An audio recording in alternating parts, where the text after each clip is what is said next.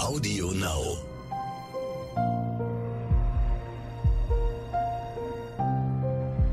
Verbrechen von nebenan. True Crime aus der Nachbarschaft.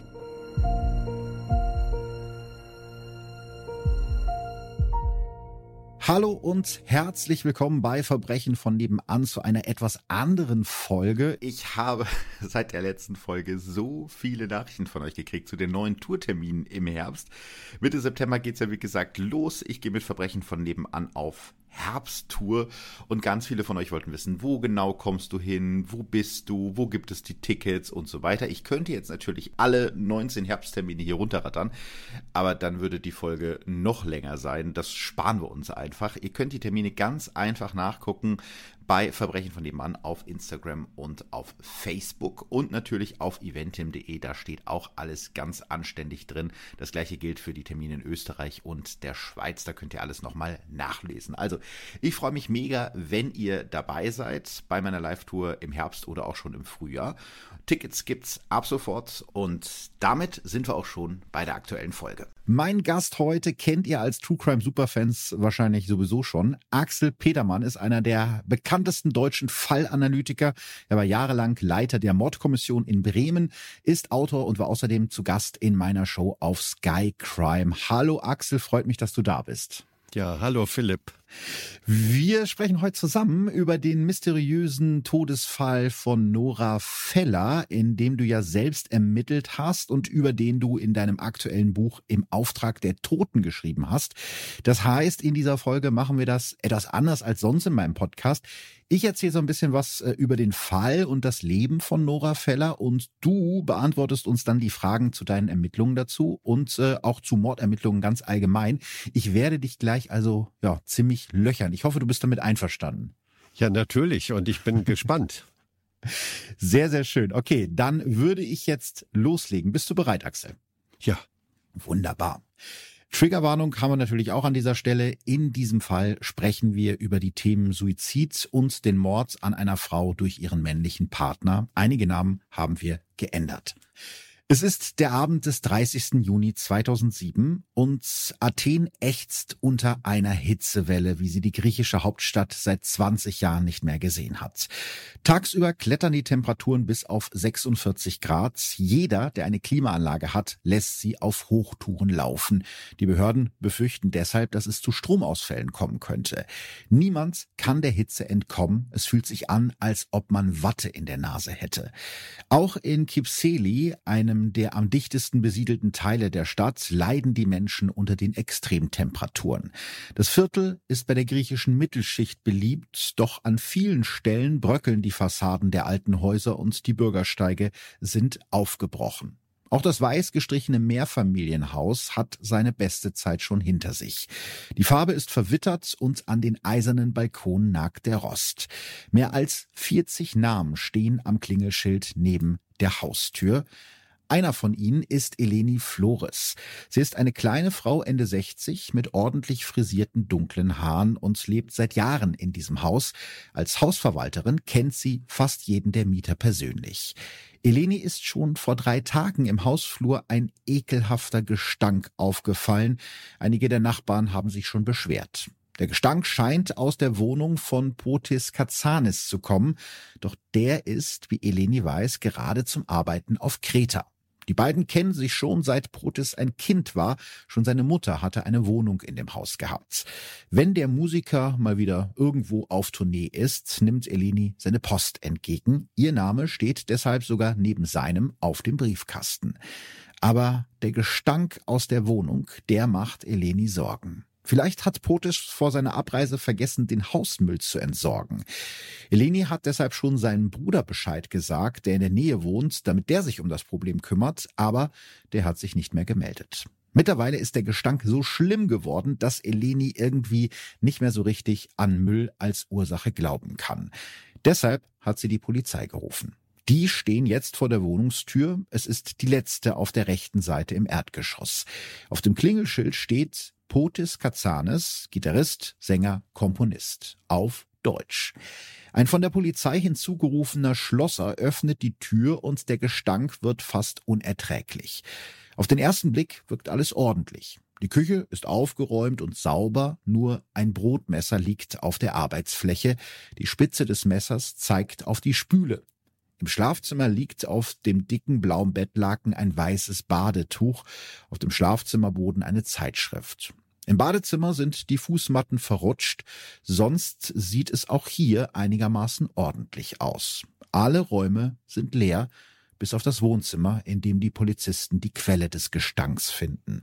Das Zimmer wirkt unordentlich und bestand früher wahrscheinlich mal aus zwei Räumen. In der Mitte gibt es einen Durchbruch mit einem freigelegten Balken. An diesem Balken hängt die Leiche einer Frau, unter der Toten eine dunkle Pfütze. Um den Hals der Leiche liegt ein bunter Regenbogenschal, der mit einem zweiten weißen Schal verknotet ist, der wiederum an dem Balken befestigt wurde. Der Körper der Frau ist leicht zur Seite gekippt und ihre Knie sind gebeugt. Es sieht so aus, als habe sie sich hingekniet, bevor sich die Schlinge um ihren Hals zuzog. Die Tote trägt ein blaues Top und weiße Shorts. Ihre dunkelblauen Locken sind zu einem Pferdeschwanz geknotet. Ihr Körper zeigt deutliche Zeichen von Verwesung. Sie muss schon einige Tage hier hängen.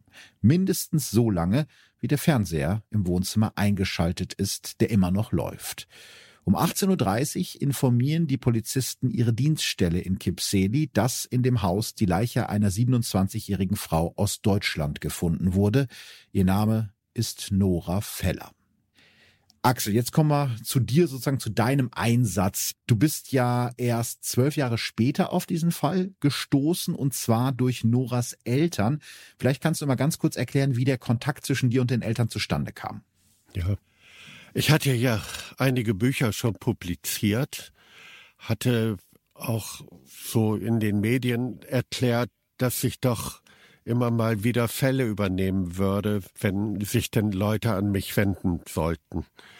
Und Nora Fellers Mutter hat mich dann angerufen, hat rudimentär über den Fall gesprochen und ich war ein wenig wankelmütig, ob ich das überhaupt machen sollte, ob ich mhm. den Fall annehmen sollte. Denn zunächst klang doch alles so sehr nach Suizid und etwas, was ich von Angehörigen kenne oder kannte, der Umstand, dass doch Angehörige mit dem plötzlichen Tod ja nicht einverstanden sind, den nicht akzeptieren wollen. Dass man einfach sozusagen nach anderen Gründen sucht, weil man sagt, es kann nicht sein, dass unsere Tochter, unser Sohn äh, sich das Leben genommen hat, sozusagen. Genau, sie mhm. würde sich ja mir anvertraut haben, Freunden anvertraut haben und all das ist ja nicht geschehen. Du bekommst ja wahrscheinlich äh, ziemlich viele solcher Anfragen, also wenn es um ungeklärte Todesfälle geht oder um Fälle, die aus Sicht der Angehörigen nur scheinbar geklärt sind. Wie entscheidest du denn ganz generell, welche Fälle du annimmst und welche nicht? Es muss ein Rätsel geben, es muss eine große Betroffenheit bei den Angehörigen zu finden sein und sie müssten auch schon viel versucht haben, selbst einen Weg zu finden, selbst Antworten zu bekommen für ihre Fragen.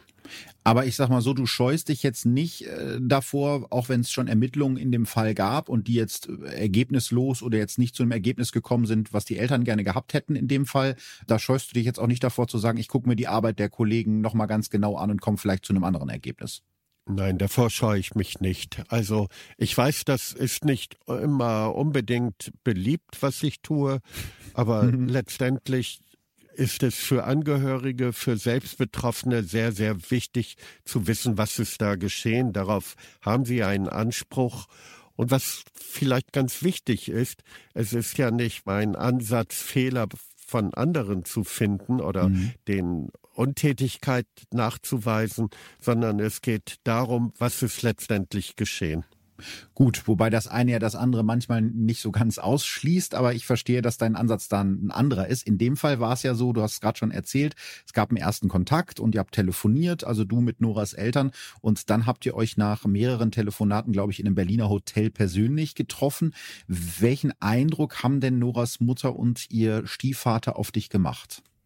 Sie so eine vitale Frau, die Ende 50, Anfang 60 ist und der Stiefvater deutlich älter. Und das Gespräch hat die Mutter geführt. Also sie war sehr auf der einen Seite sehr mitteilsam, andererseits aber auch immer ein bisschen zurückhaltend, damit sie da nicht schon bei mir eine Richtung vorgibt. Obwohl die eigentlich klar war, sie mochte nicht glauben, dass ihre Tochter ein Suizid begangen haben dürfte, sondern sie ging von einem Tötungsdelikt aus. Wenn man das jetzt liest in deinem Buch, auch wie du die Eltern beschreibst, es ist ja jetzt nicht so, dass das, zumindest so habe ich so empfunden, du beschreibst sie nicht als völlig gebrochene, verzweifelte Menschen, sondern schon als gerade die Mutter, die schon, ja, wie du gesagt hast, aktiv ist und sagt, ich will mich damit nicht zufrieden geben, oder? Ja, richtig. Sie ist eine Frau, die wird nie aufgeben, all das, was für sie wichtig ist, zu erfahren, um den Tod ihrer Tochter erklärt zu bekommen. Und sie hat da sehr, sehr viele Dinge unternommen, war sehr initiativ, manchmal vielleicht auch ein wenig über das Ziel hinausschießend, was dazu führt, dass man ihr manchmal nicht mehr zuhören mochte, also andere, ich nicht. Und das ist die Gefahr, die ich auch bei anderen Fällen sehe, dass Menschen doch zu ja, engagiert, zu wenig offen für Argumente sind und bei ihrer eigenen Version des Geschehens bleiben. Hm, vielleicht fangen wir erstmal an, ein bisschen über das Leben von Nora Feller zu sprechen, das sich ja auch in deinen Recherchen so Stück für Stück zusammensetzt. Man kann vielleicht schon mal direkt sagen, dass dieses Leben nicht immer einfach war. Nora wird am 30. Juli 1980 in der damaligen DDR geboren und hat einen älteren Bruder. Kurz nach ihrer Geburt lässt sich ihre Mutter vom Vater der beiden Kinder scheiden und verliebt sich bei der Arbeit in ihren damaligen Vorgesetzten. Zwei Jahre später heiraten die beiden und Nora und ihr Bruder bekommen einen liebevollen Stiefvater, den Nora immer Papilein nennt und kurze Zeit später auch zwei jüngere Halbgeschwister. Noras Stiefvater ist als Direktor eines sogenannten volkseigenen Betriebes ein privilegierter Mann in der DDR.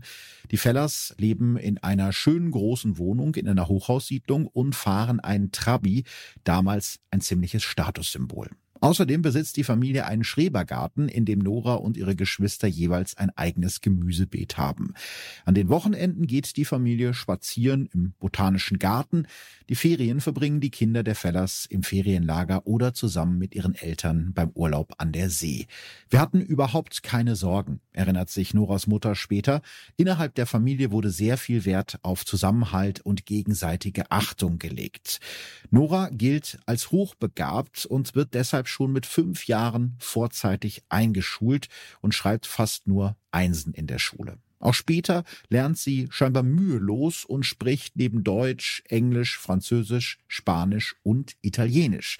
Schon als Kind liebt sie Ballett, Theaterspielen und vor allem das Singen.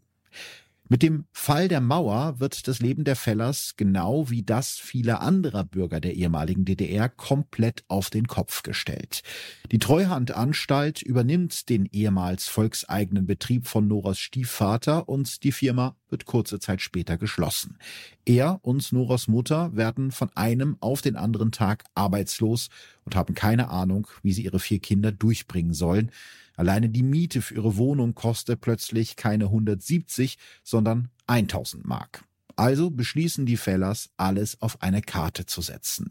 1993 kratzen sie ihr gesamtes Erspartes zusammen und machen sich selbstständig.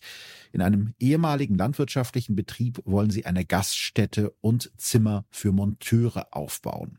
Dafür ziehen die Fellers raus an den Berliner Stadtrand, etwa 20 Kilometer von ihrer ehemaligen Nachbarschaft entfernt.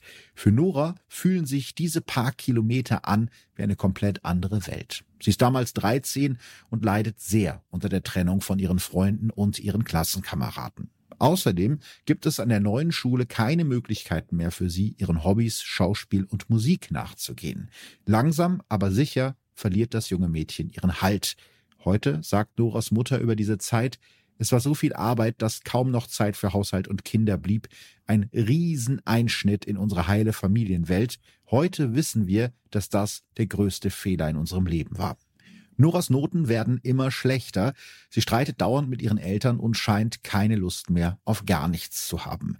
Nach der zehnten Klasse verlässt die ehemalige Einserschülerin die Schule. Da ist Nora gerade mal 16. Eigentlich will sie eine Ausbildung zur Fremdsprachenkorrespondentin machen, aber dafür ist sie damals zu jung. Also beginnt sie eine Lehre als Hotelkauffrau in Freiburg im Breisgau. Eigentlich sollten sich dort Verwandte um sie kümmern, aber die sind selber zu beschäftigt und Nora ist auf sich allein gestellt. Mit 19 schließt sie trotzdem ihre Ausbildung planmäßig ab und holt ihr Abitur nach. Zu ihren Eltern in die Provinz am Berliner Stadtrand wird sie nie mehr zurückkehren. Nora ist zu einer verschlossenen, ehrgeizigen Frau geworden. Sie wollte immer die Beste sein, erinnert sich ihre Mutter. Sie geht ihren eigenen Weg und der Kontakt zu ihrer Familie wird immer weniger. Wir hatten leider kein gutes Verhältnis mehr zueinander, sagt ihre Mutter Jahre später in einem Interview. Du hast ja, Axel, mit vielen Menschen gesprochen, die Nora kannten. Was ist denn da bei dir für ein Eindruck entstanden? Was war sie für eine Person? Ja, Nora ist eine zarte Person, zerbrechlich auf der einen Seite, aber auch tough in ihren eigenen Entscheidungen. Sie hatte klare Vorstellungen von dem, wie ihr Leben aussehen sollte, hat sich aber auch häufig hinterfragt und war wohl auch selbst am Zweifeln, ob sie das auch alles schaffen könnte. Ja, ich glaube, man kann sagen, dass Nora eine Person mit sehr vielen Facetten war, oder? Ja, auf der einen Seite, du hast es ja eben gerade schon vorgetragen, sehr, sehr intelligent, sprachbegabt, sehr musikalisch, künstlerisch veranlagt, offen für neue Kontakte. Also sie wollte die Welt irgendwie erobern. Mhm. Sie hat zum Beispiel zu Weihnachten mal ein Lexikon geschenkt bekommen und hat jeden einzelnen Artikel darin durchgelesen. Also sie hat ein, ein nahezu fotografisches Gedächtnis gehabt und konnte dann später die einzelnen Informationen dann auch wiedergeben. Wahnsinn. Ja, und äh, sie geht da einen ganz spannenden Weg in ihrem Leben, wie ich finde. 1999, also in dem Jahr, in dem Nora ihre Ausbildung beendet hat, lernt sie im Urlaub auf der Insel Kreta einen griechischen Musiker kennen, Potis Katsanes. Er ist knapp 20 Jahre älter als sie und tritt mit seiner kleinen Band in den Tavernen der Insel für Touristen und Einheimische auf. Sie hat ihn einfach angesprochen und ihn gefragt, ob sie zusammen singen, erinnert sich Katsanes später. Die beiden treten immer häufiger gemeinsam auf, geben Konzerte auf Kreta und in Athen. Irgendwann reist Nora für ein halbes Jahr nach Griechenland, um die Sprache zu lernen und zusammen mit Potis eine CD mit griechischen Songs aufzunehmen. Zwischenzeitlich lebt Nora auch wieder in Berlin in der Nähe ihrer Eltern, was die angespannte Beziehung aber trotzdem nicht kitten kann. Es gibt ein Video aus dem Jahr 2000, das Nora auf der Bühne bei einem Talentwettbewerb in Prechtal im Schwarzwald zeigt. Da trägt Nora ihre dunklen Haare kurz geschnitten und hat ein halbtransparentes Oberteil in Schwarz an. Und ich muss sagen, trotz ihrer zierlichen Figur wirkt sie irgendwie sehr selbstbewusst und sie singt da von Barbara Streisand Woman in Love. Und das singt sie so, als ob sie nie was anderes gemacht hätte. Also man kann schon sagen, Musik äh, war ihr Leben. Du hast ja auch einige Aufnahmen von ihr gehört, Axel. Also auf der Bühne war sie sehr selbstbewusst und präsent. Ja, sie war sehr präsent und hatte ja auch eine richtig schöne Stimme. Definitiv. 2005 beschließt Nora dann endgültig, ihre Zelte in Deutschland abzubrechen und zieht nach Athen. Hier will sie einen Neuanfang starten und an der Seite von Potis endlich ihren Traum von der Karriere als Sängerin verwirklichen. Die beiden sind mittlerweile ein Paar und leben zusammen in Potis Eigentumswohnung im Athener Stadtviertel Kipseli. Er finanziert ihr Gesangsunterricht und die beiden treten gemeinsam auf. Nora gelingt es schnell, sich in Athen heimisch zu fühlen. Mittlerweile spricht sie akzentfrei Griechisch und schreibt sich an der dortigen Uni für das Fach Deutsche Literatur ein. Sie ist erfolgreich in ihrem Studium und zeigt dort auch wieder ihren Ehrgeiz. Eine Kommilitonin erinnert sich später, sie saß immer in der ersten Reihe, um alles mitzubekommen. Ihr Geld verdient Nora damit, dass sie deutschen Diplomatenkindern Unterricht gibt. Alles sieht nach einer glücklichen und ziemlich leidenschaftlichen Künstlerbeziehung aus. Doch Potis Katsanis soll auch eine andere Seite haben. Immer wieder soll er Nora geschlagen haben und rasend eifersüchtig gewesen sein, so erzählt es zumindest Noras Mutter. Im April 2007 hat sich Nora plötzlich wieder bei ihr gemeldet und die beiden telefonieren eine Zeit lang regelmäßig. Ihr soll Nora anvertraut haben, ein Grieche wird niemals von seiner Frau verlassen, schon gar nicht von einer deutschen Frau. Und doch glaubt Nora, dass sie ihr Bärchen, wie sie Potis nennt, im Griff hat. Es sei ihr egal, was er über sie denke, erzählt sie ihrer Mutter am Telefon. Sie verlasse ihren Freund auf jeden Fall. Irgendwann wird er das einsehen und zum Sex können wir uns ja weiter bei ihm treffen. Zu diesem Zeitpunkt ist Nora aus Potis Eigentumswohnung ausgezogen und bei einer Bekannten untergekommen, die gerade ihr Volontariat bei einer deutschen Zeitung in Athen macht. Aber das soll nur für den Übergang sein. Nora hat zum 1. Juli 2007 einen Mietvertrag für eine eigene Zweizimmerwohnung in Kipseli abgeschlossen. Ein Altbau mit hohen Räumen und einem kleinen Hof. In einigen Wochen soll Noras Bruder zu ihr nach Athen ziehen. Für die Zwischenzeit könnte eine Kommilitonin bei ihr einziehen. Doch dazu wird es nie kommen, denn wenige Tage vor ihrem geplanten Umzug stirbt Nora Feller in der Wohnung ihres Ex-Freundes. Bevor wir jetzt gleich mal zu den genauen Todesumständen kommen, würde ich gern von dir wissen, Axel, glaubst du, dass Nora Feller in ihren letzten Tagen ihres Lebens, also in Athen, dass sie da glücklich war? Ach, Glück ist so eine Sache. Also ich denke, sie war so weit, dass sie ihr Leben allein gestalten wollte. Mhm. Auf der anderen Seite brauchte sie Geld. Sie verdiente es sich mit Nachhilfeunterricht, eben halt auch mit Musik.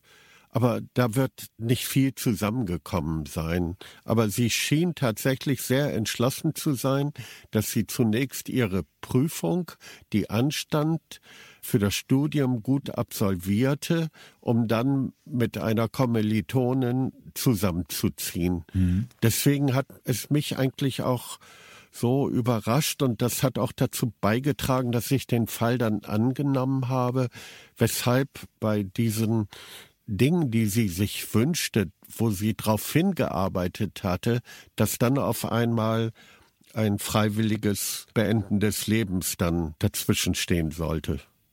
Ja, es klingt so ein bisschen nach so einer Aufbruchsstimmung. Ne? Also neuer Lebensabschnitt fängt an, die neue Wohnung ist schon vertraglich zugesichert. Äh, du hast gerade gesagt, eine Prüfung stand an. Das ist nicht das, wo ich jetzt denken würde, da beendet man sein Leben, wenn man so viele Pläne noch hat. Nein, das ist auch bei mir so herübergekommen. Ich habe dann ja auch mit ihrer Freundin, der Kommilitonin, gesprochen, die zu ihr ziehen wollte. Also das war eher so konkret, dass sie ihre Wohnung gekündigt hatte und auch schon Möbel, die sie nicht mehr brauchte, die sie nicht mitnehmen wollte, verschenkt hatte und auch dafür gesorgt hatte, dass dort, wo der Möbelwagen stehen sollte, dann eine Parksperre eingerichtet werden sollte. Also es war sehr konkret sehr konkret, bis dann eben der Tod von Nora Feller kommt. Und da springen wir jetzt gerade noch hin, nämlich zurück zu den Tagen nach dem Auffinden von Nora Fellers Leiche am 30. Juni 2007. Das hatten wir ja gerade noch gar nicht erzählt, was danach passiert ist. Noras Ex-Freund Protis Katsanis erfährt noch am selben Tag durch einen Anruf der Polizei aus Athen davon, dass Nora tot in seiner Wohnung gefunden wurde. Er ist zu diesem Zeitpunkt auf Kreta, wo er wie jeden Sommer mit seiner Band kleine Konzerte für Touristen spielt. Potis gibt's an, Nora das letzte Mal am 25. Juni, also fünf Tage vorher gesehen zu haben, als sie ihn nachmittags gegen halb vier in seiner Wohnung besuchte. Die beiden hätten gestritten, nach seiner Aussage, weil er sich von ihr trennen wollte. Außerdem soll Nora versucht haben, sich in der Wohnung zu betrinken. Weil Potis aber an diesem Abend um 21 Uhr die Fähre vom Athener Hafen Piräus nach Heraklion, also der Hauptstadt von Kreta, bekommen musste, habe er während des Streits weiter seine Koffer gepackt. Dabei habe Nora ihm sogar geholfen. Gleichzeitig erklärt er in seiner ersten Aussage über seine Ex-Freundin, verärgert wie sie war, sagte sie, dass sie sich umbringen werde, sollte ich sie tatsächlich verlassen. Diese Androhung habe ich nicht ernst genommen. Irgendwann sind die Koffer gepackt und ins Auto getragen und um 19 Uhr will Potis sich von Nora verabschiedet haben, die allein in seiner Wohnung zurückbleibt, laut seiner Aussage ohne einen Abschiedskuss. Seitdem habe er nichts mehr von Nora gehört. Trotzdem macht sich Potis Katsanis sofort auf den Rückweg nach Athen, um sich um alle Formalitäten zu kümmern. Er drängt auf eine schnelle Beisetzung, angeblich weil Noras Leiche in einem so schlechten Zustand ist. Am 2. Juni 2007 wird der Leichnam von einer Gerichtsmedizinerin in Athen untersucht. Das ist in Griechenland bei fast allen Todesfällen so üblich. Laut des Polizeiprotokolls handelt es sich bei diesem Fall um Suizid, also untersucht die Gerichtsmedizinerin Noras Körper nur sehr oberflächlich nach Spuren äußerer Gewaltanwendung. Dafür findet sie am Hals von Nora Feller eine deutliche nach oben ansteigende Strangfurche, was für ein Suizid durch Erhängen sprechen würde. Außerdem stellt die Medizinerin fest, dass sich der Körper bereits in einem fortgeschrittenen Stadium der Verwesung befindet. Die Haut löst sich bereits zum Teil. Kehlkopf und Zungenbein scheinen nicht verletzt zu sein. Allerdings tastet die Gerichtsmedizinerin die Leiche nur ab und benutzt zum Beispiel kein Röntgengerät, um eventuell auf den ersten Blick unsichtbare Knochenbrüche zu finden. Die Analyse von Nora Fellers Blut ergibt einen Alkoholwert von annähernd 0,0 Promille. Andere verdächtige Substanzen werden nicht entdeckt. Als einen möglichen Todeszeitpunkt legt die Medizinerin einen Zeitraum zwischen dem 27. und dem 28. Juni fest. Für die Gerichtsmedizinerin ist die komplette Untersuchung pure Routine. In der Athener Rechtsmedizin werden zu diesem Zeitpunkt etwa 20 Leichen pro Tag obduziert. Einen Tag später, am 3. Juli 2007 um 9.33 Uhr, stellt ein Athener Standesamt die offizielle Sterbeurkunde aus. Nur Minuten später wird Nora auf dem Athener Friedhof zu Grafu beigesetzt, obwohl die Gräber auf den Athener Stadtfriedhöfen eher Mangelware sind und eigentlich nur Bürger des jeweiligen Stadtteils auf den Friedhöfen beerdigt werden dürfen und eben keine Auswärtigen wie Nora Feller. Ihr Grab trägt die Nummer 12223 und liegt in der Mitte des Friedhofs. Auch das ist ungewöhnlich, weil nach griechisch-orthodoxer Tradition Menschen, die Suizid begangen haben, außerhalb des geweihten Bodens begraben werden. Und laut Noras gerade erst ausgestellter Sterbeurkunde ist ihre Todesursache ja Erhängen mit Schlinge, also Suizid. Und trotzdem bekommt Nora ein gepflegtes Grab zwischen all den anderen. Umrandet von hellem Marmor liegt grauer Kies auf dem Grab, darüber ein weißes Kreuz mit einem kleinen Foto, dem Namen Nora Feller, dem Todesdatum 25. Juni und ihrem Alter in Lebensjahren, also 27. Sie wird in einem geschlossenen Sarg aufgebahrt. Auch das ist nach griechisch-orthodoxer Tradition eigentlich nicht üblich. Da scheint also jemand sehr gute Beziehungen gehabt zu haben. Zahlreiche Menschen sind zu der Trauerfeier gekommen, Studierende von der Uni, Musikerkollegen, Noras Freunde, aber auch ihr Ex-Freund Potis Katsanis und seine Familie. Vor allem Potis Mutter weint bitterlich am Grab, ihr Sohn muss sie stützen. Erst als Nora schon unter der Erde liegt, erfährt ihre Familie in Deutschland durch einen Anruf der Polizei, dass Nora tot ist. Für die Mutter ist sofort klar, dass da etwas nicht stimmen kann. Sie hätte sich niemals das Leben genommen. Ich bin felsenfest davon überzeugt, dass sie sterben musste, weil sie diesen Mann verlassen wollte. Und das werde ich beweisen, auch wenn es Jahre dauern sollte, sagt sie kurz nach Noras Tod in einem Interview mit der Welt. Ihre Tochter hatte ihr ja selbst erzählt, dass sie ihren Freund Potis verlassen wollte, weil er ihr gegenüber eifersüchtig und gewalttätig war. Deshalb glaubt vor allem Noras Mutter, dass Protes Katsanis hinter dem Tod ihrer Tochter stecken muss. Einen Tag später bekommt Noras Mutter von einer Bekannten ihrer Tochter die Info, dass Nora bereits beerdigt wurde. Für die Familie ist das der nächste Schock. In einem Buch schreibt die Mutter später, ich habe gedacht, ich bin im falschen Film, meine Familie drohte zu zerbrechen. Familie Feller wendet sich an die Opferschutzorganisation Weißer Ring, bekommt dort einen Anwalt zur Seite gestellt, der in ihrem Auftrag Anzeige erstattet. Die zuständige Staatsanwaltschaft Freiburg leitet ein sogenanntes Todesermittlungsverfahren zum Nachteil einer Deutschen im Ausland ein. Also das ist aber richtig Behördendeutsch. Kannst du äh, vielleicht mal kurz erklären, äh, was so ein Verfahren ist und wann man das macht? Also es gibt zwei Strafverfahren. Einmal der Verdacht eines Tötungsdelikt, das wird von der Athener Staatsanwaltschaft bearbeitet mhm. und parallel dazu kann auch in Deutschland ein Verfahren eingeleitet werden, wenn ein deutscher Staatsangehöriger im Ausland zu Tode kommt oder gegen den ein Verbrechen begangen wird. Also das heißt, da ermitteln dann zwei Behörden parallel nebeneinander her und dieses Todesermittlungsverfahren ist etwas, wenn ich es richtig verstanden habe, das muss erst beantragt werden. Also das ist jetzt nichts, was die Staatsanwaltschaft in Deutschland von sich alleine ausmacht, oder? Das ist richtig. Also Interpol Athen informiert Interpol Wiesbaden in Deutschland, dass Nora verstorben ist. Von dort, von Wiesbaden, geht es an die örtlich zuständige Polizei, also Berlin, und die lassen dann Noras Eltern informieren. Okay.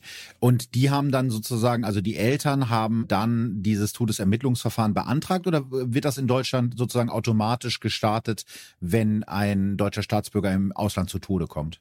Also Noras Mutter ist dann, nachdem man ihr gesagt hat, ihre Tochter sei tot, mhm. vernommen worden und diese Vernehmung wird dann übersetzt und geht dann nach Griechenland weil dort ja dieses Todesermittlungsverfahren, das Athener, betrieben wird.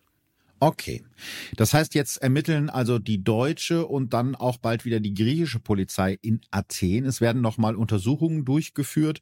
Auch Potis Katsanis wird ein weiteres Mal befragt. Der ist ja schon einmal direkt nach dem Tod von Nora Feller befragt worden. Doch auch dadurch finden sich keine neuen Hinweise, die die Mordtheorie von Familie Feller bestätigen. Als die Mutter Anfang 2008 im Magazin Focus einen Bericht über Hilfsmöglichkeiten nach Gewalttaten liest, wendet sie sich an die Redaktion, weil sie dort auf Hilfe oder wenigstens auf ein paar hilfreiche Tipps hofft. Damit tritt sie, wahrscheinlich ohne es zu wollen, eine wahre Medienlawine los. In den nächsten Monaten gibt Noras Mutter Dutzende Interviews von der Berliner Zeitung über die Welt bis zur Super-Elo. Mittlerweile sieht sie das auch selber kritisch. Erst viel später haben wir gemerkt, dass wir selbst uns dieser Fall ausgenutzt wurden. Wir hatten uns damals an jeden Strohhalm geklammert, der sich uns geboten hat, und es haben sich viele scheinbare Strohhalme geboten. Wir sind wie die Kaninchen hin und her gescheucht worden. Noch im selben Jahr gründet Noras Mutter eine eigene Hilfsorganisation für die Angehörige von Menschen, die durch Gewalt zu Tode gekommen sind. Doch im Fall ihrer Tochter Nora kommt sie einfach nicht weiter. Die Ermittlungen verlaufen im Sand und werden irgendwann eingestellt. Ich habe es ja gerade schon gesagt, Axel, du hast die Familie das erste Mal zwölf Jahre nach Noras Tod kennengelernt. Waren Sie denn da noch so verzweifelt wie am Anfang oder hatten Sie sich schon ein bisschen damit abgefunden, dass Sie da wahrscheinlich nie das Rätsel lösen werden? Sie hatten sich natürlich damit abgefunden, dass Nora nicht mehr lebt. Mhm. Allerdings war immer noch genauso wie am Anfang für Sie wichtig zu erfahren, woran ist sie gestorben, warum ist sie gestorben. Und die Auffassung, sie hat sich nicht suizidiert, die war festgebrannt. Also muss man wirklich sagen. Ganz besonders betroffen hat es sie gemacht, dass sie nicht wissen, wo der Leichnam ihrer Tochter ist. Aber das wirst du ja noch erzählen, was denn mit dem Leichnam von Nora geschehen ist. Genau, darüber können wir vielleicht gleich noch sprechen. Aber ich möchte gerne noch mal zu etwas zurück, was du ganz am Anfang gesagt hast, dass es teilweise bei Suiziden das Problem ist, dass die Angehörigen einfach nicht glauben wollen, dass sich da ein geliebter Mensch das Leben genommen hat und stattdessen vielleicht auch wilde Spekulationen anstrengen über irgendwelche dunklen Mächte im Hintergrund. Ich habe darüber in meinem Podcast auch schon mal in einer Folge gesprochen. Ich glaube, das war Folge 47. Da ging es um den Berliner Hackathon, wo auch bis heute Leute davon ausgehen, dass er irgendwie entführt und ermordet wurde. jetzt hast du ja dieses Problem, das offiziell ist die Todesursache Suizid und äh, da kommen jetzt die Angehörigen auf dich zu und sagen, ich glaube nicht an Suizid. Wie bist du mit dieser Situation im Fall Nora Feller umgegangen? Also ich bin da immer sehr offen und sage, dass ich beide Möglichkeiten in Betracht ziehe. Einmal, dass ich ein, ein Suizid nicht ausschließen mag, andererseits allerdings auch eine Tötung durch den Ex-Partner auch wahrscheinlich sein könnte. Hm. Das heißt aber, du hast den Eltern von Nora Feller äh, von Anfang an gesagt, es kann sein, dass ich hier auch Sachen rausfinde, die euch nicht gefallen, nämlich dass äh, die Nora doch Suizid begangen hat am Ende. Genau, und das ist auch letztendlich die Bedingung für mich, dass ich mit den Menschen zusammenarbeite und deren Fälle annehme. Hm. Also ich bin nicht dazu da, um deren Wunschvorstellungen doch zu bestätigen, sondern wenn man mich engagiert, wenn man mich fragt, übernimmst du das, dann kann auch eine andere Wahrheit dabei herauskommen. Hm. Jetzt hast du gesagt, ich übernehme den Fall. Wie bist du denn dann als nächstes vorgegangen? Du hattest dich jetzt entschieden, ich mache das. Was waren so die ersten Schritte? Ich wollte Nora Feller kennenlernen. Ich wollte wissen, was ist sie für ein Mensch gewesen? Mhm. Wo hat sie gelebt? Wie hat sie gelebt? Was war der Grund dafür, dass sie nach Süddeutschland in den Schwarzwald ging? Und deshalb war mein erster Weg zu diesem LPG-Betrieb, der mittlerweile ja relativ marode da lag und wo es so einige Ansiedlungen von Firmen gab. Ja, du beschreibst das in dem Buch auch als ein sehr trister Ort, glaube ich. Das, also man kann schon verstehen, dass die Nora da weg wollte in die weite Welt hinaus, oder? Ja, genau. Also ich habe mich da sehr einsam gefühlt. Ich, wir wohnen selbst im Landschaftsschutzgebiet mhm. und ich weiß, was es bedeutet, in der Natur zu sein. Aber das ist eine andere Ebene gewesen. Sie war allein auf sich gestellt. Gut, die Familie war da, aber letztendlich nichts, was attraktiv war. Hm. Und dann hast du dir wahrscheinlich auch alle verfügbaren Akten, hattest du ja gerade schon gesagt, haben die Eltern mitgebracht. Also das ist erstmal sehr, sehr viel Lesearbeit, um sich so einen, so einen Überblick zu verschaffen, oder? Ich musste viel lesen. Ich musste mir Übersetzungen eines griechischen Anwalts anhören, der die Akte übersetzt hatte. Und so bin ich dann nach und nach dann eben halt in das Thema hineingekommen, in den Fall hineingekommen. Vielleicht fangen wir mal mit dem Tatort an. Du hast dir ja alle verfügbaren Fotos aus den Ermittlungsakten angesehen von der Wohnung selbst, wo sie gefunden wurde. Aber du warst auch vor Ort in Athen, hast dir das Haus von außen angeschaut. Da kommen wir gleich noch zu. Aber was ist dir denn als erstes aufgefallen, als du dir die Fotos angeschaut hast von der Auffindesituation, heißt es, glaube ich, bei euch Polizisten? Ja, was ist mir als erstes aufgefallen? Die Fotos waren leider nicht von sehr guter Qualität. Aber was ich natürlich toll fand, war, dass sie überhaupt fotografiert worden war. Mhm. Ich bin dann also anhand der Fotos, die ich dann hatte, in der Wohnung gewesen. Also letztendlich habe ich mit meinen Unterlagen im Treppenhaus gestanden, am Tisch der Concierge gestanden, habe die Fotos ausgebreitet und bin dann den Bildern gefolgt und habe letztendlich das beschrieben, was ich sehe. Mhm. Und ist dir dabei schon bei der Durchsicht der Bilder was aufgefallen? Also eine Rolle spielt ja zum Beispiel auch dieses Messer, was da in der Küche lag. Das ist dir ja, glaube ich, auch sofort ins Auge gesprungen. Ja, also die Wohnung war aufgeräumt, passte eigentlich zu der Aussage von Katsanis, dass er die nächsten Monate auf Kreta sein würde.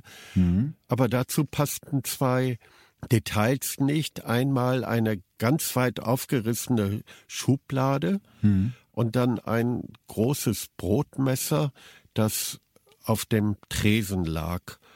Und das drückte für mich irgendwie eine Gewalt aus. So, da muss irgendetwas geschehen sein, was ja eigentlich gar nicht geplant gewesen war. Das ist nämlich genau das Ding. Das ist ja ein bisschen rätselhaft, weil sich die Aussagen von Katzanis ein wenig widersprechen. Die griechische Polizei geht ja davon aus, dass Nora sich wahrscheinlich in der Nacht von dem 25. auf den 26. Juni selbst getötet hat, also kurz nach der Abreise. Dafür spricht die Aussage von Potis Katsanis, dass sie ihm an diesem Abend gedroht hat, sich umzubringen. Das hatte ich ja gerade schon erzählt. Ja, sozusagen als Drohung, wenn du jetzt nach Kreta gehst, dann tue ich mir was an. Und dann ist da auch noch die Aussage der Hausverwalterin Eleni Flores. Das ist ja die, die die Leiche mit den Polizisten später entdecken wird. Die hat in ihrer ersten Aussage bei der Polizei gesagt, sie hätte Nora am späten Abend des 25. Juni gegen 22.30 Uhr noch lebend im Treppenhaus gesehen. Auch die Aussage hast du ja gerade schon angesprochen.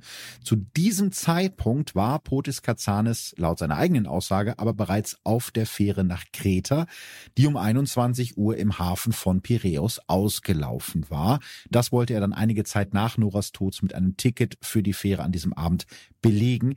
All das klingt ja erstmal danach, als habe Noras Ex-Freund ein relativ wasserdichtes Alibi. Aber interessant sind eben diese Widersprüche in den Aussagen. Du hattest es ja gerade schon angesprochen, in der Küche der Wohnung lag ein Brotmesser offen auf der Arbeitsfläche und darüber hat Potis Katsanis in seiner ersten Aussage bei der Polizei gar nichts erzählt, weil es ja schon irgendwie irritierend, warum liegt dieses Messer da, was ist damit passiert. Erst anderthalb Jahre später, im Dezember 2008, erinnert er sich dann plötzlich daran, dass Nora während ihres Streits das Küchenmesser aus dem Schrank genommen und gedroht habe, sich damit etwas anzutun. Potis sagt aus, er habe Nora das Messer weggenommen und die Küche verlassen. Außerdem erzählt er den Ermittlern jetzt, dass Nora schon vorher zweimal versucht hat, sich das Leben zu nehmen. Einmal soll sie sich die Pulsadern aufgeschnitten und einmal versucht haben, sich aus einem fahrenden Auto zu werfen. Beide Male will Potis Katsanis seine damalige Freundin aber vor dem Suizid gerettet haben. Und trotz dieser beiden vorherigen Suizidversuche und der Tatsache, dass Nora sich an diesem Abend vor seinen Augen mit einem Messer selbst verletzen wollte, will ihr Ex-Freund ihre Drohung, sich etwas anzutun, irgendwie nicht geglaubt haben und hat sie an diesem Abend, laut seiner Aussage um 19 Uhr, alleine gelassen.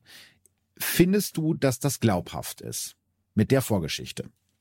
Also ich habe da meine Probleme, das so zu glauben, weil Einerseits soll Nora sehr aufgebracht gewesen sein, soll versucht haben, Alkohol zu trinken, soll ihm Vorwürfe gemacht haben, dass er nach Kreta geht, um dort Musik zu machen, dass er sich von ihr trennen wollte. Hm. Und dann bedroht sie sich selbst mit dem Messer, sage ich mal, und kündigt an, ich bringe mich um. Und er reagiert gar nicht darauf und denkt sich, naja, lass sie mal, sie wird es auch schon nicht tun. Also für mich klingt das wie eine Schutzbehauptung. Das hätte ja keiner ahnen können, nachdem sie es vorher angeblich schon zweimal versucht hat. Du hast recht, das passt nicht so ganz zusammen. Dann ist aber auch noch die Sache mit dem Todeszeitpunkt. Kurz nachdem Potis Katsanis laut seiner eigenen Aussage die Wohnung verlassen hat, um 19.11 Uhr, also so wenige Minuten nachdem er gegangen ist, ruft Nora vom Festnetzanschluss von Potis Wohnung kurz hintereinander zwei Freundinnen an. Da ist Potis laut eigener Aussage bereits im Auto auf dem Weg zur Fähre. Mehr als drei Stunden später, als die Fähre nach Kreta längst abgelegt hat, wird Nora Feller angeblich zum letzten Mal lebend gesehen. Die Hausverwalterin Eleni Flores hat in ihrer ersten Befragung bei der Polizei ausgesagt, sie habe Nora noch um 22.30 Uhr im Hausflur gesehen. Du hast ja die Eleni Flores auch in ihrer Wohnung in Athen getroffen und befragt. Die Eltern hatten die ja so ein bisschen, also Nora Fellers Eltern hatten die ja so ein bisschen im Verdacht, dass die eventuell lügen könnte. Was war denn so dein Eindruck von ihr? Eine Frau jetzt über 80, die auf einmal so richtig Leben bekommt, also die, die energetisch wirkt, mhm. die mit kräftiger Stimme spricht und sofort im Film ist und mir über den Abend berichtet und ihre Beobachtung. Was wirklich interessant ist, ist ja, was sie dir dann erzählt in diesem Gespräch, denn da erzählt sie davon, dass sie Nora nicht um 22.30 Uhr, sondern am frühen Abend des 25. Juni zum letzten Mal lebend gesehen hat. Das würde zum Beispiel auch zu den Aussagen von Putis Katsanis passen, dass Nora ihm geholfen hat, seine Koffer nach unten ins Auto zu tragen. Aber im Prinzip ändert das alles, weil dann geht das Alibi irgendwie nicht mehr so richtig auf. Ne? Das gerät zumindest ins Wanken, denn auch das hast du ja ausprobiert. Für die Fahrt von der Wohnung zum Fähranleger von Piräus braucht man selbst im dichten Athener Verkehr nur so 30 bis 40 Minuten und die Fähren äh, legen selten pünktlich ab. Jetzt ist natürlich die Frage, warum hätte Noras Ex schon zwei Stunden vorher losfahren sollen, wie er es ausgesagt hat? Ja, zumal diese Fähre ja auch nicht so ein, ein toller Ort ist. Also ich bin da ja nun selbst nach Kreta gefahren und es war wirklich keine vergnügliche Nacht und ich war heilfroh, als ich dann wieder von der Fähre gehen konnte. Also ich weiß nicht, was ich da zwei Stunden vorher sollte. Ja, okay, ich verstehe. Also nichts, kein Ort, wo man freiwillig irgendwie hinfährt, um sich da in aller Ruhe aufzuhalten. Ja, es ist kein Luxusliner, es ist ja. keine Kreuzfahrt. Okay. Wenn man die Zeiten sich jetzt so ein bisschen anguckt, liegt es ja durchaus im Bereich des Möglichen, dass Potis Katsanis die Wohnung eben nicht schon um 19 Uhr verlassen hat, wie er ausgesagt hat, sondern Nora ja kurz nach dem Telefonat mit ihren beiden Freundinnen, also so gegen 19.30 Uhr getötet hat, dann hätte er immer noch eine Dreiviertelstunde Zeit gehabt, den Mord an Nora als Selbstmord zu tarnen, alle Spuren zu verwischen und pünktlich um 21 Uhr die Fähre Richtung Heraklion zu erreichen, wenn er denn überhaupt mit dieser Fähre gefahren ist, denn auch wenn die Tickets auf den Namen der Reisenden personalisiert werden, wird man schon in dem Moment auf die elektronische Passagierliste eingetragen, wenn man das Ticket kauft. Das heißt, ein Ticket auf den Namen Potes Katsanes bedeutet jetzt nicht unbedingt, dass Noras Ex-Freund auch an diesem Abend mit der Fähre gefahren sein muss. Alles in allem hätte Katsanis also durchaus Zeit gehabt, um Nora umzubringen und sich dann direkt ein scheinbar wasserdichtes Alibi zu besorgen. Du bist jetzt auch, das hast du ja gerade schon gesagt, du hast diese Fähre selber benutzt, um nach Kreta zu reisen. Ähm, der Grund war, dass du den Potes persönlich treffen wolltest. Richtig. Wie würdest du ihn beschreiben? Ja, ich wusste ja, in welcher Strandbar er gastiert. Mhm. Und äh, habe mich dann entschlossen, ihn vor einer seiner Aufführung doch zu kontaktieren. Ich kannte ihn von einigen YouTube-Beiträgen, und habe ihn deshalb natürlich auch gleich dann, dann erkennen können, habe ihn dann angesprochen, ob er mal paar Minuten Zeit für mich habe. Er hat wohl gedacht, ich wolle ihn engagieren und er war freundlich und offen und setzte sich dann zu mir an den Tisch. Und als ich den Namen dann von Nora Feller nannte, es war so eine Reaktion, wie ich sie selten erlebt habe. Also die Farbe wich aus seinem Gesicht.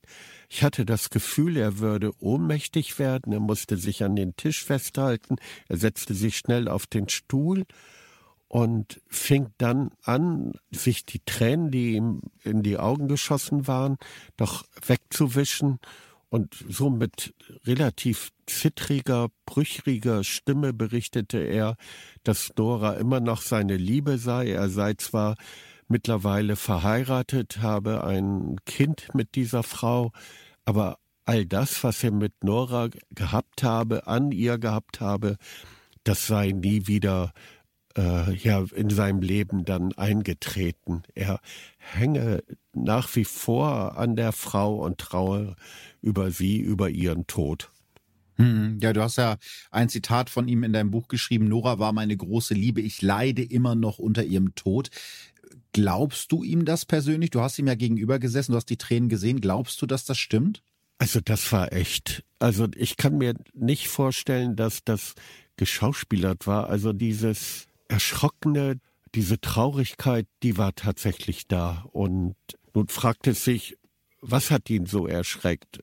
Damit konfrontiert zu werden mit dem Tod der früheren Partnerin, der früheren Geliebten, oder möglicherweise die Schuld holt mich wieder ein.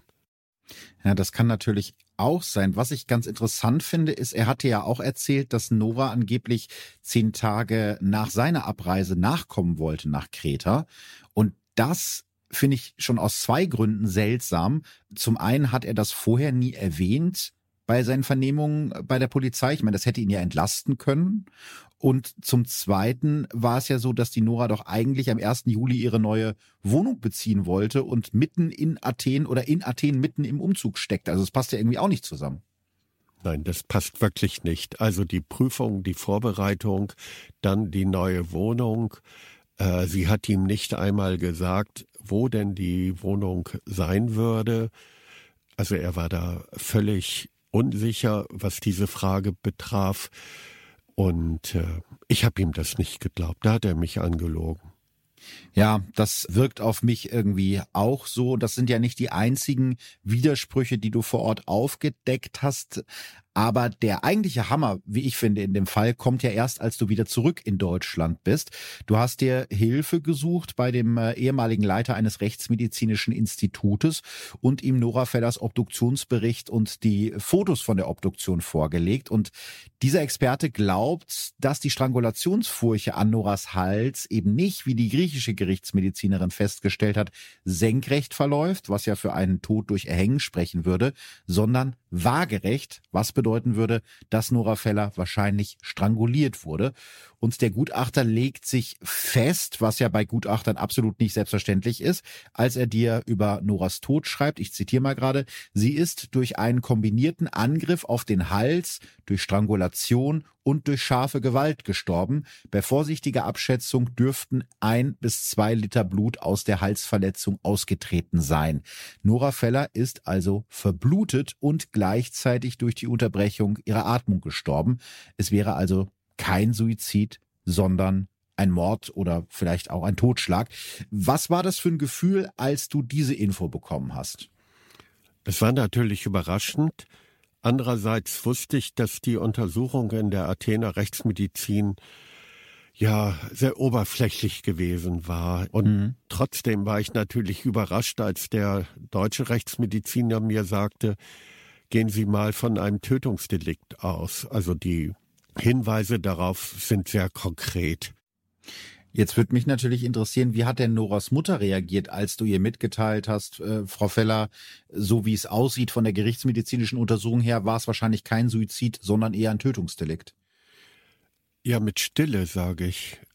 So als würden ganz, ganz viele Filme in ihr laufen, so ganz, ganz viele Erinnerungen zurückkommen, aber nicht irgendwelche Anzeichen des Triumphes gezeigt, eine tiefe Traurigkeit, würde ich meinen, strahlte sie aus. Mhm.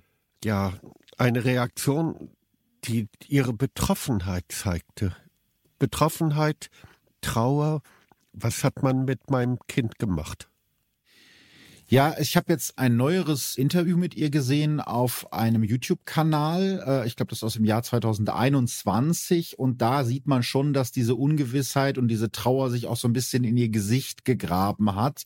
Ihre kurzen Haare sind grau geworden und sie sagt, wir hatten oft den Eindruck, wir gehen zwei Schritte vor und sind dann wieder drei Schritte zurückgegangen. Es ist in den ganzen Jahren nichts passiert in dem Fall, trotz unserer Bemühungen.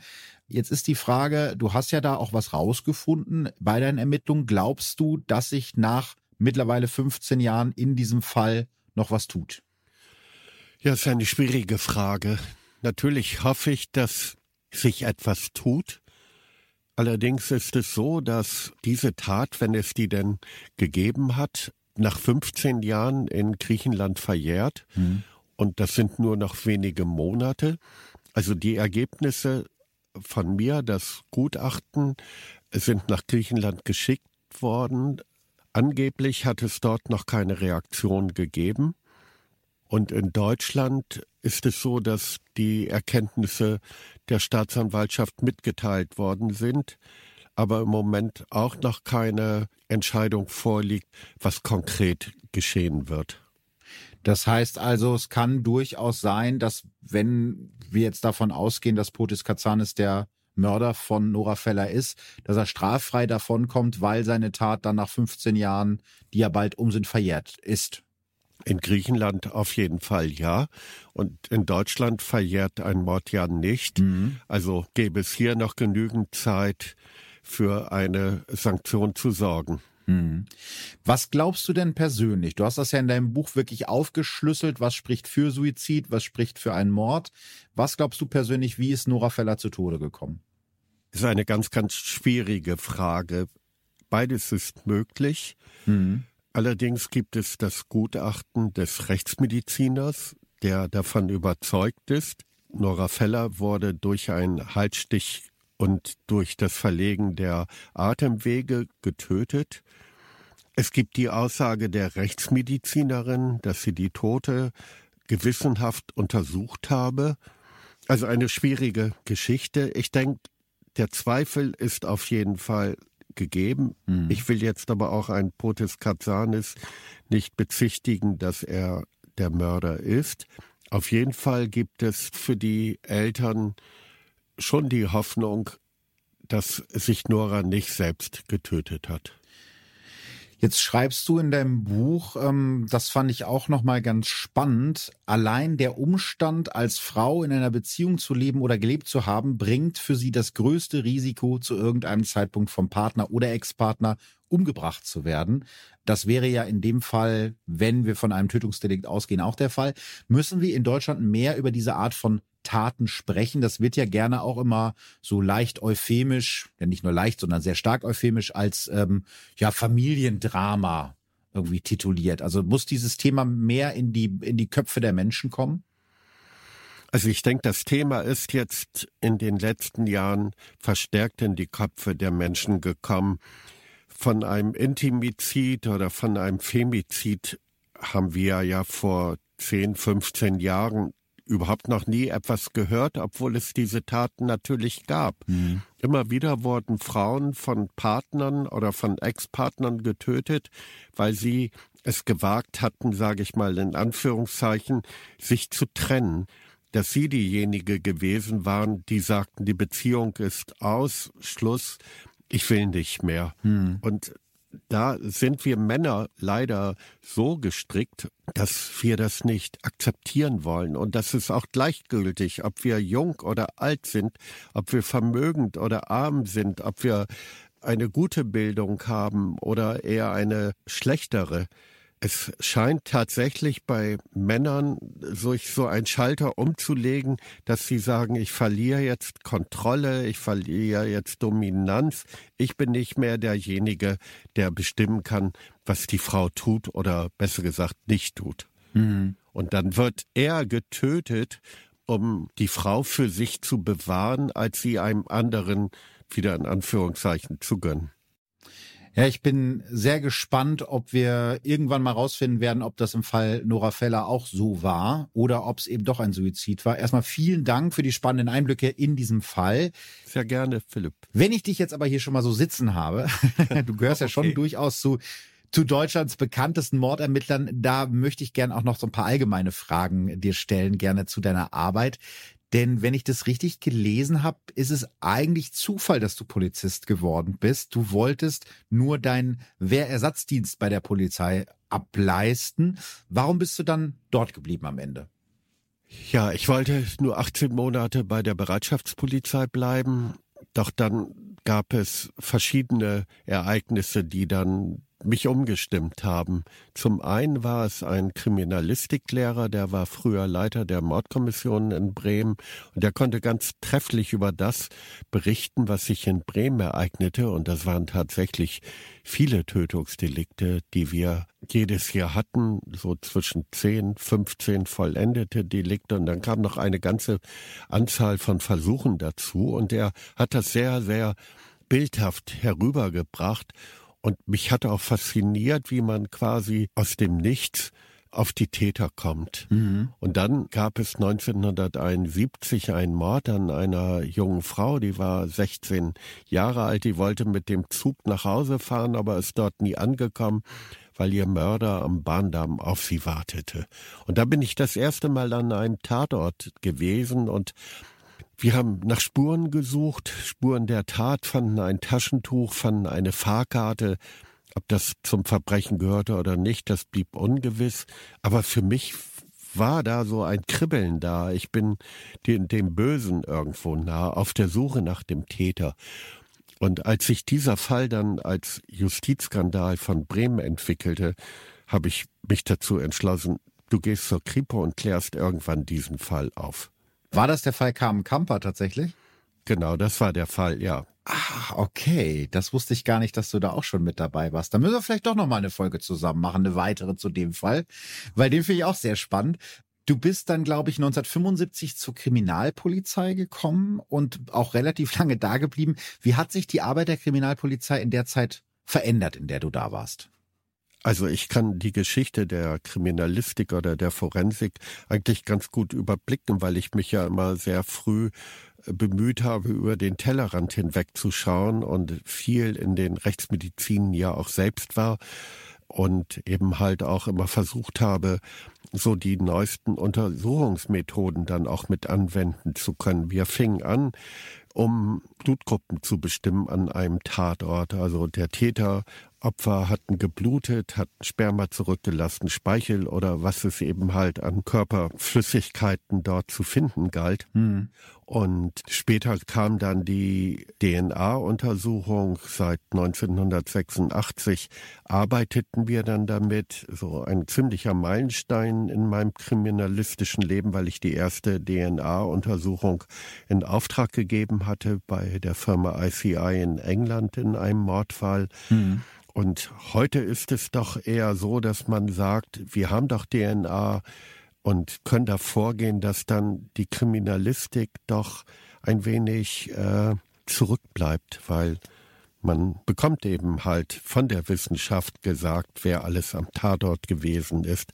Aber du als Ermittler hast natürlich die Aufgabe zu sagen, die Spur, die gefunden wurde am Tatort, am Opfer, ist auch relevant für das Verbrechen. Du hast ja auch dich, wie gerade schon gesagt, mit neuen Techniken äh, oft beschäftigt. Du warst, glaube ich, einer der ersten in Deutschland, die sich mit operativer Fallanalyse beschäftigt haben. Das ist ja etwas, was es in den USA schon länger gab. Also warum hat das so lange gedauert, bis das nach Deutschland gekommen ist? Ach ja, die Mordkommission hatten natürlich immer große Erfolge, muss man ganz klar sagen. Mhm. Aber 1920, als es den Serienmörder Peter Körten gab, da gab es schon so einen ersten Versuch der Täterprofilerstellung. Ernst Gennert wird hier ein Begriff sein, ein Berliner Mordkommissar. Ja. Der hatte mit systematischer Bewertung der Taten begonnen und auch in der früheren DDR gab es eben halt auch diesen Strang, dass ein Horst Sefcik, Psychiater, dass der diese Methode entwickelte beim Mordfall von Erwin Hagedorn. Mhm. Ein Serienmörder vergleichbar mit Jürgen Bartsch. Aber in Deutschland ist das Verfahren dann erst relativ spät eingeführt worden, weil es, es ist ein anderer Ansatz, ein Verbrechen doch zu bewerten, zu analysieren. Aber in den Krimis ist es ja oft so, dass diese Fallanalytiker oder Profiler so die Masterminds sind, die den Fall im Prinzip im Alleingang lösen. Das ist ja jetzt auch wahrscheinlich nicht das Allheilmittel, ne? Also nicht Axel geht an den Tatort und guckt sich das einmal an und hat den Fall schon gelöst. Das wäre natürlich schön, wenn es so wäre, aber so ist es dann doch nicht. Ja, das wäre toll, ja, genau. Nein, ist nicht so. Also, ich sage jetzt mal, der klassische Ansatz mit der Mordkommission arbeitest du auf die Spur, du versuchst am Tatort Beweise zu finden, die dich dann zum Täter führen, sei es durch Fingerabdrücke, sei es durch DNA-Zuschreibung, sei es durch Zeugenaussagen, sei es durch Auswerten von Spuren, die man eben halt gesichert hat und in äh, Dateien wiederfindet. Und als Fallanalytiker suche ich mehr die Spur hinter der Spur, also prüfe die Entscheidung, die ein Täter getroffen hat. Aber das macht man im Team, da ist man in der Regel nicht allein, sondern es ist ein Zusammenspiel von unterschiedlichen Disziplinen, die dann ineinander verzahnen und dann ein Bild des Verbrechens geben und letztendlich auch die Frage beantworten sollen, was war das Motiv oder was waren die Motive und wie sieht das Profil desjenigen aus, der so etwas getan hat? Gibt es denn so einen Fall, den du in deiner Arbeit als Ermittler nicht lösen konntest und der dich bis heute noch verfolgt, wo du bis heute drüber nachdenkst? Ja, es gibt leider einige Fälle, einige wenige, aber zum einen sind es diese Morde, die sich ereignet haben in Bremerhaven und in Bremen. In einer Nacht werden zwei Frauen erschossen, die kannten sich nicht. Schüsse der absoluten Nähe mit derselben Waffe, die ist vorher nie bei einer Tat eingesetzt worden, später nicht bei einer Tat verwendet worden. Und da frage ich mich wirklich, wie hängen diese beiden Morde zusammen? Ja, das ist ein Rätsel, das ich gerne lösen würde. Aber das ist dann doch nicht so, dass das ein Job ist, den man selbst jetzt, wenn man wie du schon im Ruhestand sozusagen ist, das kann man nicht einfach äh, sein lassen und sagen, das war mal, das beschäftigt einen weiter, oder? Also mich beschäftigt das wirklich ungemein, weil ähm, ich da ja irgendwo gescheitert bin. Das muss ich ja ganz klar sagen bei diesem Doppelmord. Hm. Gut, es ist gelungen, zusammen mit einem Kollegen einen Verdächtigen, den die Bremerhavener als Täter angesehen hatten, dann aus der Untersuchungshaft zu holen, weil wir ihm ein Alibi verschafft haben, dass er als Täter nicht in Frage kommen konnte. Das ist natürlich irgendwo ein Erfolg, denn sonst wäre jemand wegen eines Doppelmordes möglicherweise verurteilt worden für Taten, die er nicht begangen hat. Mhm. Aber es ist zu befürchten, dass der Mörder immer noch unter uns ist. Ja, ich kann mir vorstellen, dass das einen wirklich beschäftigt. Auf der anderen Seite ist es ja so, dass du bei deiner Arbeit wirklich ja jahrelang jeden Tag mit den furchtbarsten Verbrechen zu tun hattest, viel Schlimmes auch gesehen hast. Was macht das mit einem? Ach, ich hoffe, dass ich mich nicht zu sehr verändert habe. Klar werde ich mich verändert haben, aber hm. ich versuche eigentlich immer optimistisch und positiv zu sein. Ich weiß, es gibt böse, schlimme Taten, aber ich versuche, das Böse in den Taten zu sehen und nicht zu sagen, das muss ein böser Mensch sein, der Böses tut. Und das hilft mir doch auch wirklich, mich mit den Tätern auseinanderzusetzen das auszublenden, was sie getan haben mhm. oder es moralisch zu bewerten. Ich habe nur ganz, ganz wenig Menschen erlebt, wo ich dann sage, sie erfüllen meine, ja, meine Definition des Bösen. Äh, ansonsten sind es doch eher Menschen, die, so wie du und ich, in Situationen geraten sind, ja, wo sie dann eben halt keinen Ausweg fanden für sich in dieser Situation, dass sie sich dann eben halt zum Töten entschlossen haben. Also äh, grundsätzlich zu dem, was du gerade gesagt hast, ich kann auch aus eigener Erfahrung sagen, und ich meine, ich habe ja indirekt damit Verbrechen zu tun, als du jetzt als, als Ermittler oder als ehemaliger Ermittler, ein gewisser Grundoptimismus hilft schon und eine positive Lebenseinstellung, weil ich werde das natürlich auch oft gefragt. Ja, und, und das ist auch das Wichtige, dass wir eben halt wissen, es gibt viele, viele tolle Menschen, es gibt so schöne Dinge in unserem Leben und da müssen wir eben halt auch drauf gucken. Und ich möchte nicht als jemand gelten, der so mit vorgebeugten Schultern sein Leben fristet, mhm. der der Meinung ist, alles Unrecht, alles Schlimme wird nur auf ihn abgeladen und, und es gibt nichts Positives. Nee, das ist Quatsch. Also es gibt, klar, es gibt das Verbrechen, das wird uns auch immer begleiten, aber es gibt viel mehr schöne Dinge im Leben als nur das Schlimme, als das Dunkle. Ach, das ist eigentlich schon ein perfektes Schlusswort für dieses Interview. Ich habe eine Frage noch, hm. ähm, weil die mir eben auch oft gestellt wird und, und du bist ja auch Teil äh, von diesem ganzen, ich nenne es jetzt mal True Crime Boom. Das klingt jetzt irgendwie respektloser, als ich das meine. Aber ähm, was glaubst du, woher das kommt, dass Menschen äh, Verbrechen so faszinierend finden und dass das jetzt auch gerade im Moment in diesen Zeiten noch mal mehr boomt, was Bücher angeht, so wie deines oder Podcasts wie meiner oder Fernsehshows oder wie auch auch immer. Woran glaubst du, liegt das? Also auf der einen Seite wollen wir ganz vieles Neues erfahren, wozu sind Menschen fähig, welche Taten geschehen. Mhm. Wir möchten wissen, wer der Böse ist, wollen aber auch hoffen, dass die Taten geklärt werden. Ja. Wollen aber auch auf der anderen Seite die Sicherheit haben, dass uns das nicht passiert. Sobald den Menschen bewusst wird, dass die Taten auch ihnen selbst ganz nahe kommen können, ist dann schon eher Bestürzung dabei. Mhm. Ja, das ist die Erfahrung, die ich, die ich auch gemacht habe. Und ich glaube auch, es hat ein bisschen was damit zu tun. Idealerweise, wenn es ein Fall ist, der ja auch aufgeklärt ist, hat man eine ganz klare Verteilung zwischen Gut und Böse. Und das eigene Gerechtigkeitsempfinden wird ja auch befriedigt, weil am Ende wird der Täter festgenommen, wird vor Gericht gestellt und wird verurteilt. Und das ist ja irgendwie in diesen Zeiten, das ist so ein bisschen meine Erklärung, die ja sehr unsicher sind und sehr wechselhaft mit dieser Pandemie und diesen ganzen Sachen, in denen wir gerade leben. Das gibt vielleicht so ein bisschen Sicherheit, dass es noch eine Ordnung gibt, dass der Böse verurteilt wird. Ist zumindest eine Theorie von mir.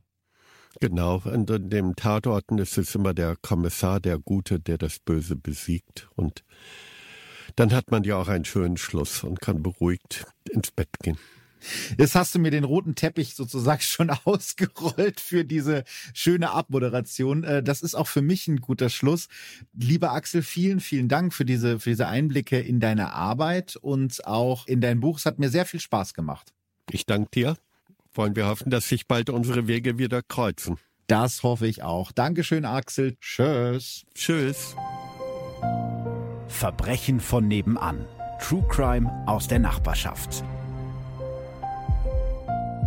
Mehr Infos und Fotos zu unseren Fällen findet ihr auf unserer Facebook- und unserer Instagram-Seite.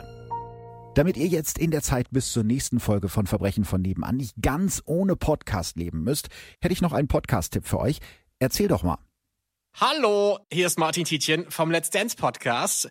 Jeden Samstag darf ich ja gemeinsam mit einem ehemaligen Star der Show oder einem Profi die Geschehnisse der Shows bequatschen und euch ganz exklusiv hinter die Kulissen von Let's Dance mitnehmen. Wer hat überrascht? Wer ist rausgeflogen? Wer sind die Profitänzer und Tänzerinnen? Und warum, um alles in der Welt, guckt der Lambi eigentlich immer so grimmig? Das alles gibt's jetzt hier bei Let's Dance, der Podcast, ganz exklusiv nur für euch bei Audio Now. Audio Now.